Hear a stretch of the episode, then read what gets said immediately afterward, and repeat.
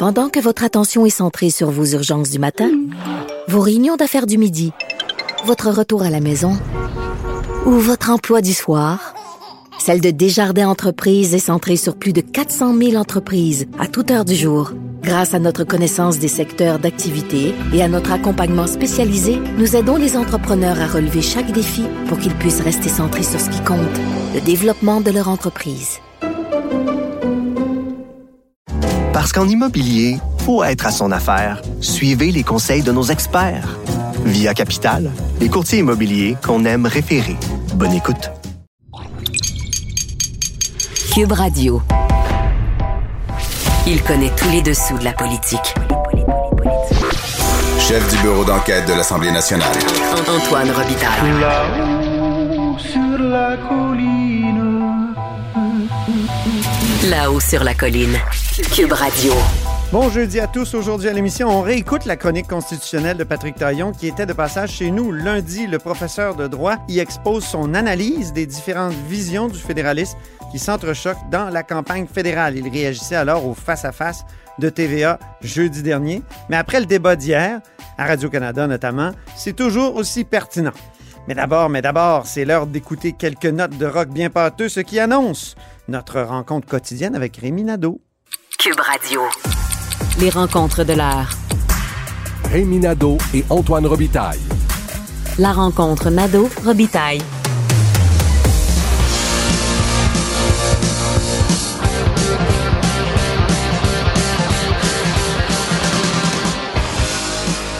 Bonjour Rémi. Bonjour Antoine. Amateur de rock lourd, expert en steak, tarte au sucre et accessoirement chef de bureau parlementaire à l'Assemblée nationale et il s'en passe des affaires ici au Parlement, notamment déclaration incroyable de François Legault. François Legault est allé très loin. Dans son intervention dans le cadre de la campagne électorale fédérale, et il faut dire qu'il avait été très loin quand même en 2019. Des, euh, pardon. En, Oui, 2019. En 2019, oui, c'est ça, excuse. Écoute, le temps passe tellement vite avec la pandémie. Euh, en, en- en- en mettant euh, Justin Trudeau dans une position précaire concernant la loi sur la laïcité, il l'avait mis dans une situation gênante. Bon. Mais là, cette fois-ci, il va très loin en disant que c'est dangereux l'empiètement euh, qui est euh, prévu euh, dans les champs de compétences des provinces et du Québec par Justin Trudeau, Jack Meeting aussi, mais c'est- quand même très visé à l'endroit de Justin Trudeau en disant que c'est inquiétant. euh, Il est dangereux. oui, c'est ça. C'est dange- fou. Les mots dangereux et inquiétant à l'endroit de Justin Trudeau. Et, euh, et du côté de Erin O'Toole, ben, M. Legault lui, admet qu'il euh, remplit plusieurs cases dans la liste des euh, choses demandées par le Québec.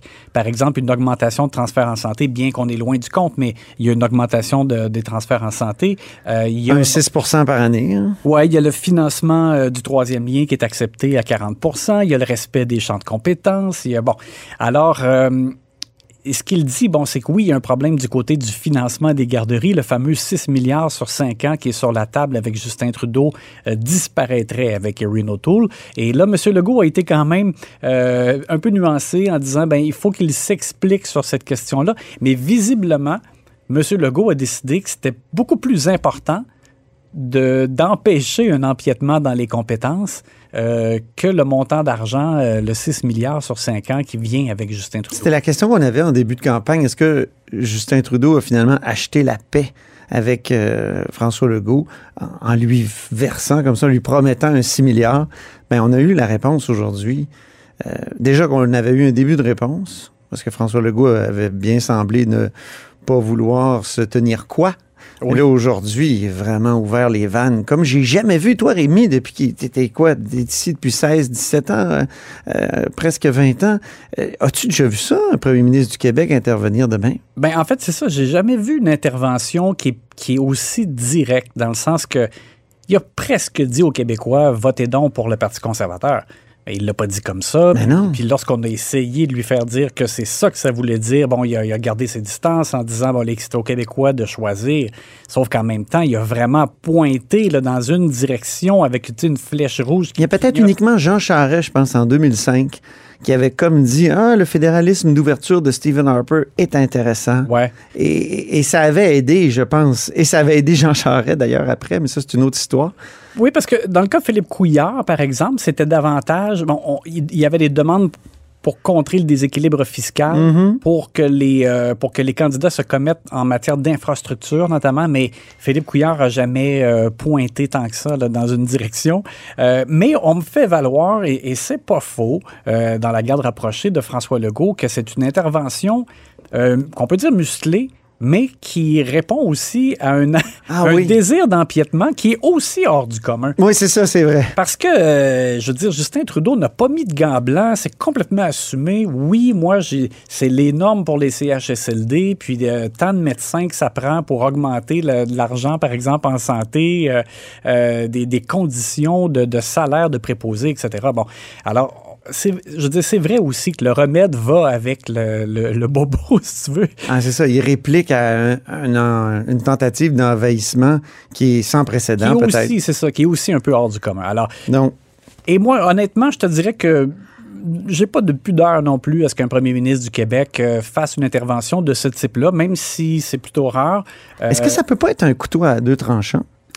Oui, parce que tu sais pas comment les gens vont recevoir ce genre de message-là? Quelqu'un pourrait dire euh, Hey, moi, je, je le sais pour qui euh, je vote ou euh, tu sais, j'ai pas besoin de, de ces euh, conseils ou De l'oncle de l'oncle François, François, Québec. c'est hein? ça? Puis alors qu'il y en a d'autres qui, au contraire, vont être indécis et parce qu'ils font confiance en François Legault, ben ça peut leur euh, donner. euh, Mais l'autre couteau motif. à deux tranchants dont je parlais, c'est peut-être qu'une fois au pouvoir, le, le- le parti à Ottawa peut, euh, comment dire, mal réagir aussi. En effet, parce que là, écoute, c'est. Si Justin Trudeau est réélu, là, et- est-ce qu'il va être disposé à l'égard d'un gouvernement Legault? Ben, c'est ça. Et Surtout s'il est majoritaire. Ouais, mais ça, justement, j'allais te dire, on peut pas reprocher, par contre, à François Legault d'avoir fait tant que ça, un, tu sais, un calcul euh, politique dans le sens de. Tu sais, si, on, par exemple, il avait attendu le débat en anglais pour voir si Erin O'Toole euh, score, comme on dit en bon français, dans le débat en anglais et que qui, poursuit une remontée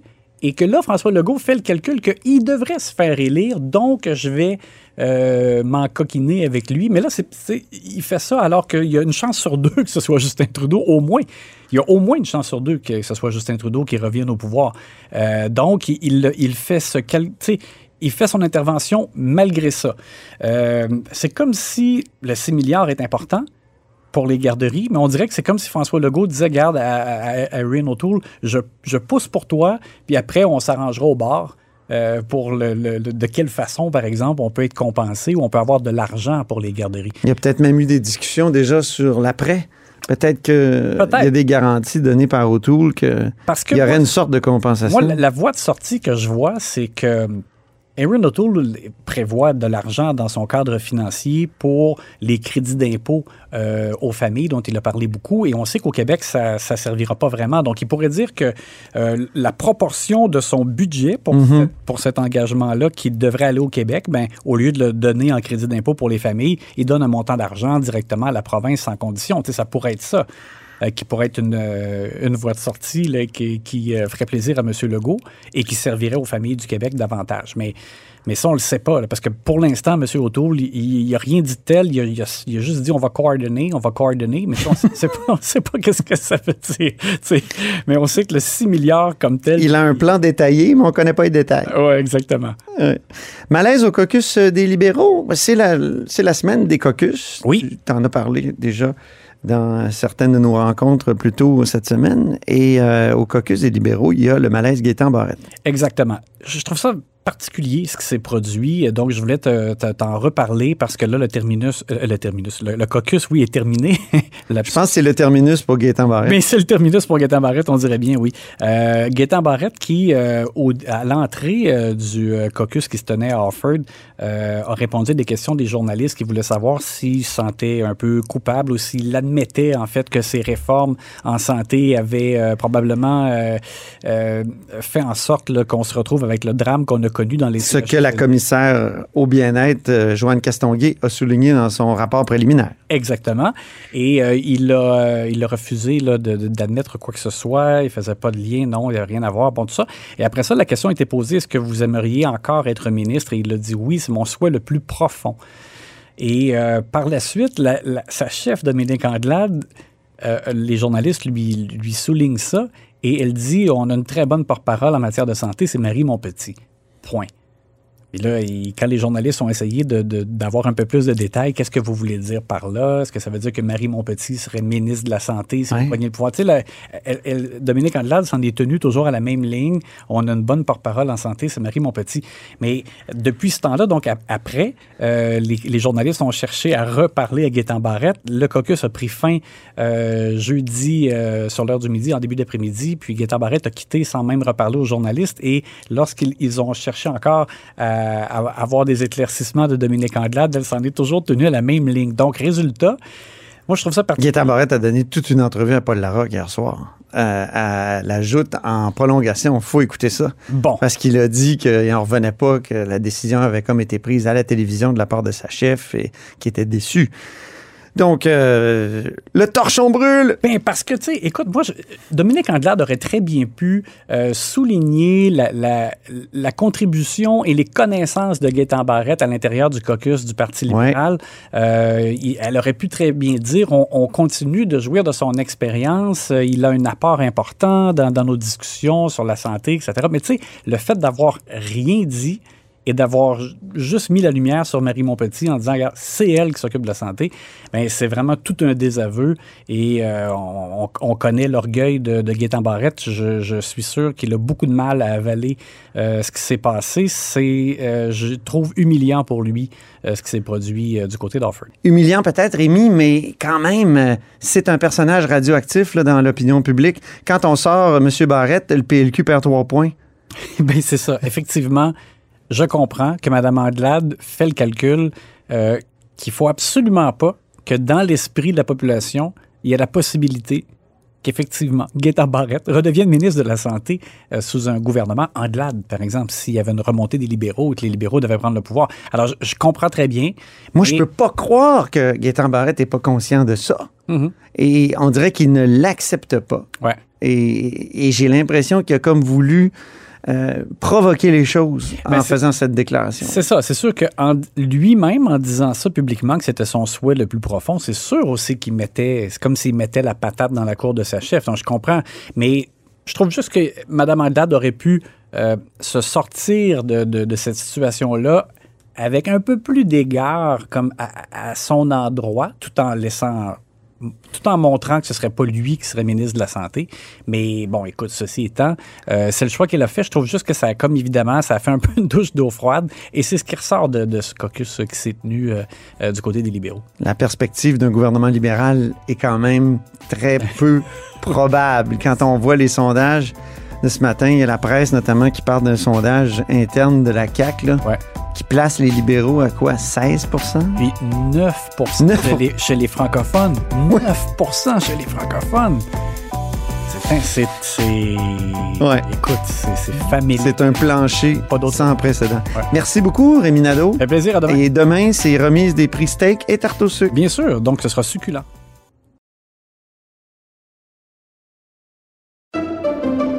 Pendant que votre attention est centrée sur cette voix qui vous parle ici, ou encore là, tout près ici, très loin là-bas, ou même très, très loin. Celle de Desjardins Entreprises est centrée sur plus de 400 000 entreprises partout autour de vous. Depuis plus de 120 ans, nos équipes dédiées accompagnent les entrepreneurs d'ici à chaque étape pour qu'ils puissent rester centrés sur ce qui compte, la croissance de leur entreprise. Parce qu'en immobilier, pour être à son affaire, suivez les conseils de nos experts. Via Capital, les courtiers immobiliers qu'on aime référer. Bonne écoute. Vous vous demandez si les plantes ressentent de la douleur? Ou encore, comment est-ce que les daltoniens voient le monde? Le balado en cinq minutes est pour vous. Explorez la science, l'actualité et l'histoire en un temps record. La Feu, en collaboration avec le gouvernement du Québec, est fière de propulser la série Balado en cinq minutes. Ne laissez pas les questions sans réponse plus longtemps. En cinq minutes, disponible sur l'application et le site cubradio.ca.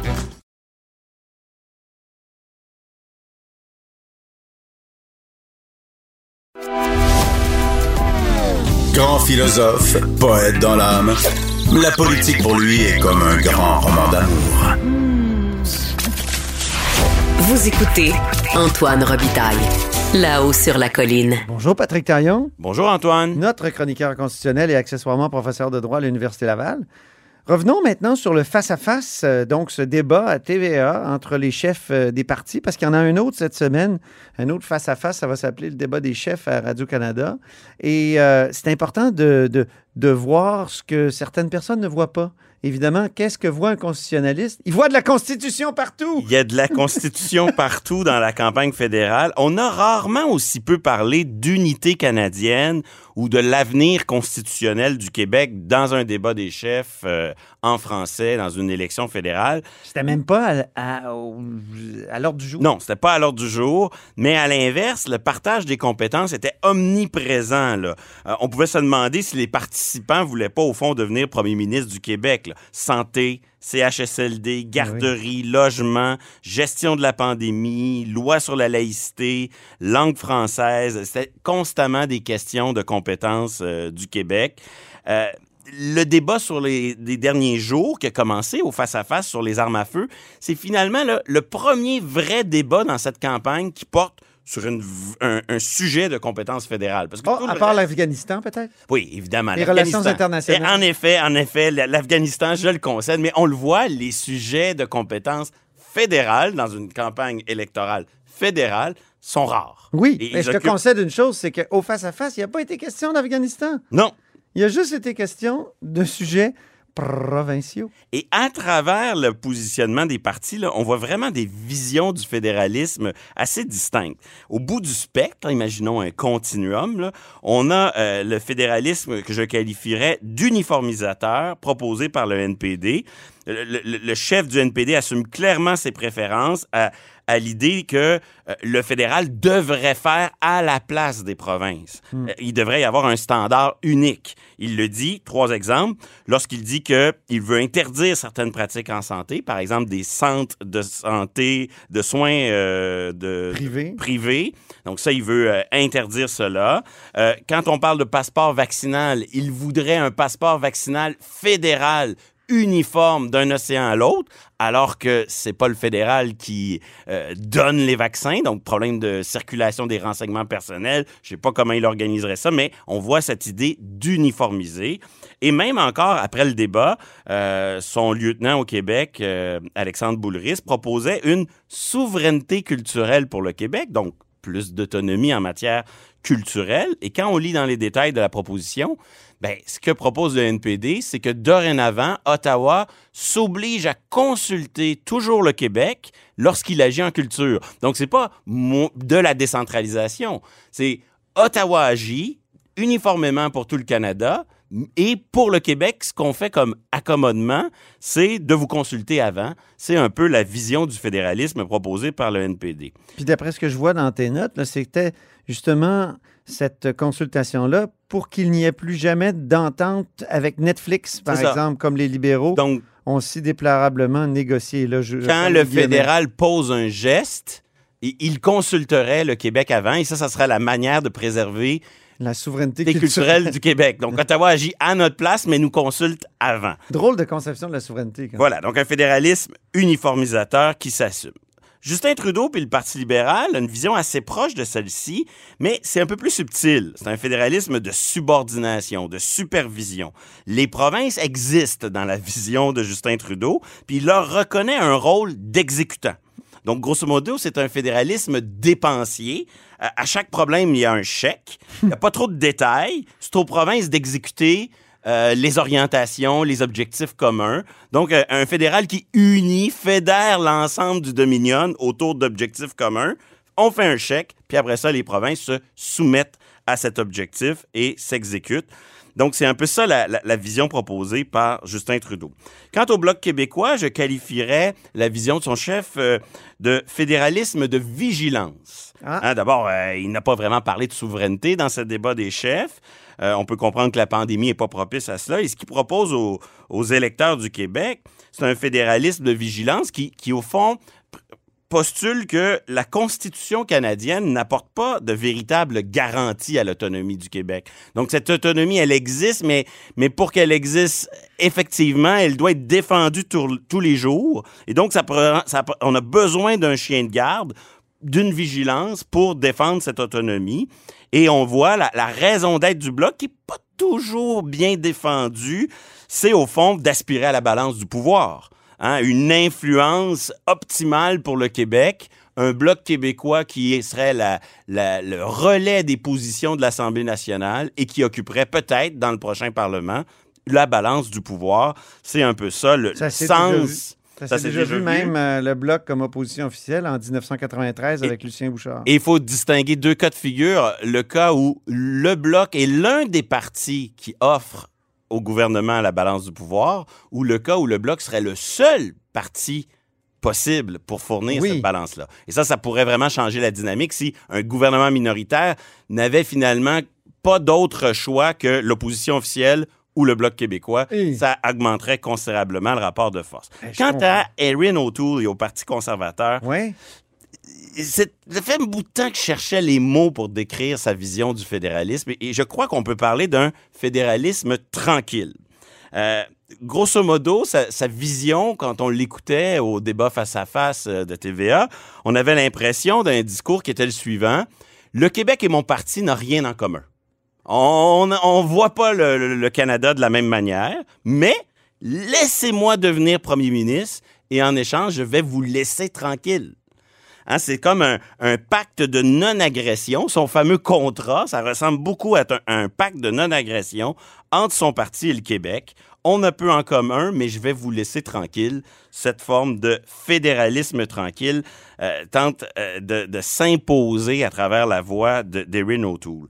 Plus globalement, on pourrait être tenté de dire que le Parti conservateur du Canada est moins euh, centralisateur, euh, plus respectueux de l'autonomie. Est-ce que ça a un lien avec le rapport gauche-droite? Autrement dit, est-ce que les partis fédéraux de gauche ont plus tendance à être centralisateurs? Et si oui, pourquoi? Mais attends une minute. Euh, je veux juste finir sur les conservateurs plus précisément. Il me semble qu'ils disent souvent qu'ils sont pas interventionnistes, tout ça, mais il me semble qu'il qu'il y a quelque chose de systémique euh, qui les pousse dans le Dominion à parfois être centralisateurs. Dans le passé, on les a vus s'escrimer avec le gouvernement du Québec sur le registre des armes à feu. On a vu aussi qu'ils avaient, euh, sous Harper, un projet de, réglementation pan-canadienne en valeur mobilière. Donc, euh, ils ont eux aussi eu leur tentation centralisatrice. Oui, c'est parce qu'ils n'ont pas les mêmes priorités. C'est ça qui rend la chose un peu plus discrète. Au fond, les, les priorités des progressistes canadiens, ce sont des priorités sociales et donc des priorités qui sont de compétences provinciales. Alors, leur volonté ou leur velléité centralisatrice Mhm. est plus manifeste, elle, elle saute aux yeux. Alors qu'à l'inverse, les priorités des conservateurs sont souvent plus des sujets régaliens.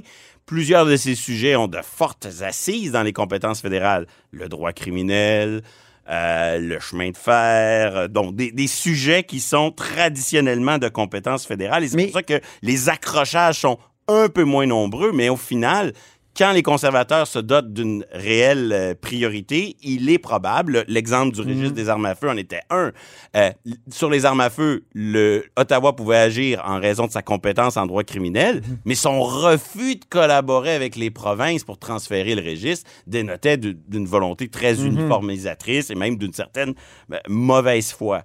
Il faut dire qu'en matière de relations internationales, qui, ça, c'est vraiment une compétence fédérale euh, vraiment reconnue. Là, oh, il y a quand même eu une ouverture de la part d'un gouvernement conservateur. C'est le strapontin à l'UNESCO pour le Québec. Oui, mais je pense que c'est quand même une réaction à une demande ponctuelle du Québec. Je suis pas sûr que c'est c'est vraiment le- le- leur idée. Mais, mais ce qui est Ça demeure un fédéralisme dit tranquille. ce qui est la grande ironie de l'histoire quand on regarde cette dynamique du partage des compétences, c'est qu'au fond, le partage des compétences a été établi par des conservateurs qui, qui étaient au pouvoir en 1867 et c'était le reflet d'une volonté très centralisatrice à l'époque. Tout ce qui était prioritaire à l'époque, chemin de fer, banque, droit criminel, on l'uniformisait et on donnait ça au fédéral. Et c'est ce qui était pas important à l'époque. Les affaires sociales, l'éducation. c'est ça qu'on laissait aux provinces. Donc, à l'époque, les priorités, les affaires sérieuses de la fin du 19e siècle, ça, c'était fédéral. Et Ah c'est, oui. au fond, le, le- le cours de l'histoire qui a fait en sorte qu'aujourd'hui, ce qui est important aux yeux des citoyens est désormais de compétences provinciales et ce qui a permis, au fond, et aux provinces de jouer un rôle important avec le temps. Et, et c'est ce qui amène une partie des partis plus les partis plus progressistes ou plus à gauche sur la scène fédérale à avoir constamment cette, euh, cette aspiration à intervenir par des initiatives qui sont pas nécessairement dans le champ euh, des compétences euh, du, du, fédéral. Donc, grosso modo, cette, cette transformation des priorités a grandement euh, joué dans euh, les rapports de force entre Ottawa et les provinces. Parlons vaccination obligatoire maintenant. Euh, Justin Trudeau veut protéger les entreprises contre les recours judiciaires euh, ou les entreprises qui appliqueraient un, un- un passeport vaccinal à leurs employés. Euh, comment il va faire ça J'en ai aucune idée et je voudrais pas être dans la peau du sous-ministre à la justice à Ottawa qui, qui lit euh, les comptes rendus des points de presse de Justin Trudeau. Il doit se demander comment faire ça. On a un premier ministre du Canada qui dit aux entreprises Moi, je vais vous protéger contre toute contestation judiciaire. Donc, on est dans un état de droit. On va dire Vous n'avez pas le droit de poursuivre votre employeur ou vous n'avez pas le droit de poursuivre une entreprise qui exige une preuve vaccinale pour ses employés ou pour ses consommateurs, ses clients? Alors, je, je ne vois pas trop la mécanique. J'espère que des journalistes euh, dans la caravane libérale vont questionner Justin Trudeau, mais, mais imaginons quelques scénarios. Mettons qu'on veut donner euh, suite à une telle idée. Disons, on dit, vous, vous êtes sous-ministre Taillon. Donnez-nous des options. Ben d'abord, les, les- les- le droit du travail au fédéral, c'est seulement une partie, c'est seulement les entreprises de compétences fédérales sur lesquelles Ottawa peut légiférer. Donc, si jamais il voulait jouer dans les relations employeur-employé, il pourrait pas le faire pour toutes les, euh, toutes les entreprises, tout- toutes les relations de travail. Ça viserait qu'une minorité d'organisations. Euh, Deuxième option, dans ce cas-là, recourir à ce qu'il n'a pas fait depuis le début de la crise, la loi fédérale d'urgence, qui lui permet de faire fi euh, du partage des compétences pour là imposer une espèce de standard, mais c'est justement ce qu'il a pour l'instant refusé de faire. Troisième option, la clause, la, pardon, la disposition dérogatoire de Ce la qu'on appelle la clause non obstant. Est-ce que, exactement, est-ce que on pourrait recourir à la dérogation prévue dans la Charte Ah canadienne ben. des droits? Oh. Là, ce serait toute une ironie de voir un gouvernement dirigé par Justin Trudeau proposer au Parlement de- d'utiliser, de, dire, ben là, la Charte des droits, il faut la mettre de côté pour protéger les entreprises contre des recours judiciaires en matière de vaccination. Euh, après ça, il y a, l'idée d'écrire dans une loi, vous pouvez pas poursuivre votre employeur, ou vous pouvez pas poursuivre euh, euh, les entreprises, mais généralement, les tribunaux, là, ils vont considérer qu'ils ont une compétence inhérente. Et Ben donc, oui. ce genre de disposition déclaratoire, ça, au mieux, généralement, ça veut dire juste un, un indice du législateur à l'endroit du pouvoir judiciaire. Le pouvoir judiciaire va jamais donner suite à un, un législateur qui dirait vous n'avez Ah aucun recours. Il va la séparation des pouvoirs. Exactement. Qu'il Ah ouais. y a toujours des recours, même quand il n'y en a pas de prévu. Enfin, cinquième option, euh, est-ce qu'il ne voudrait pas, au fond, prévoir un genre de régime de responsabilité sans faute, un peu comme ça existe au Québec en matière d'assurance automobile, et là, de dire aux employeurs, si jamais vous vous faites poursuivre en dommages et intérêts par un client ou par un employé pour des questions de vaccination, la banque, qui est le gouvernement fédéral, hein, fédéralisme dépensier, on y revient, va vous assurer, va payer pour vos recours. Ce serait comme une façon de venir dire, écoutez, faites ce que vous avez à faire les entreprises. Si vous avez des dommages à payer, on va payer pour vous et, et au pire, on va d'ailleurs vous défendre. Mais, mais, mais je vois pas trop. Là. On voit que je- j'essaie avec beaucoup d'imagination de donner suite à la proposition de, de Justin Trudeau. Son volontarisme en matière de vaccination, il est, euh, il est opportun. Mais là, dans la manière de concrétiser la chose, cette idée-là euh, me semble euh, encore très imprécise. Faudra voir la suite. Ça pourrait faire une bonne question d'examen dans le cours du prof Taillon, ça, non? Encore faut-il qu'il y ait des réponses raisonnablement crédibles. Et la chronique d'aujourd'hui euh, a permis d'en esquisser certaines, mais je suis pas sûr qu'elles sont si euh, raisonnables et probables.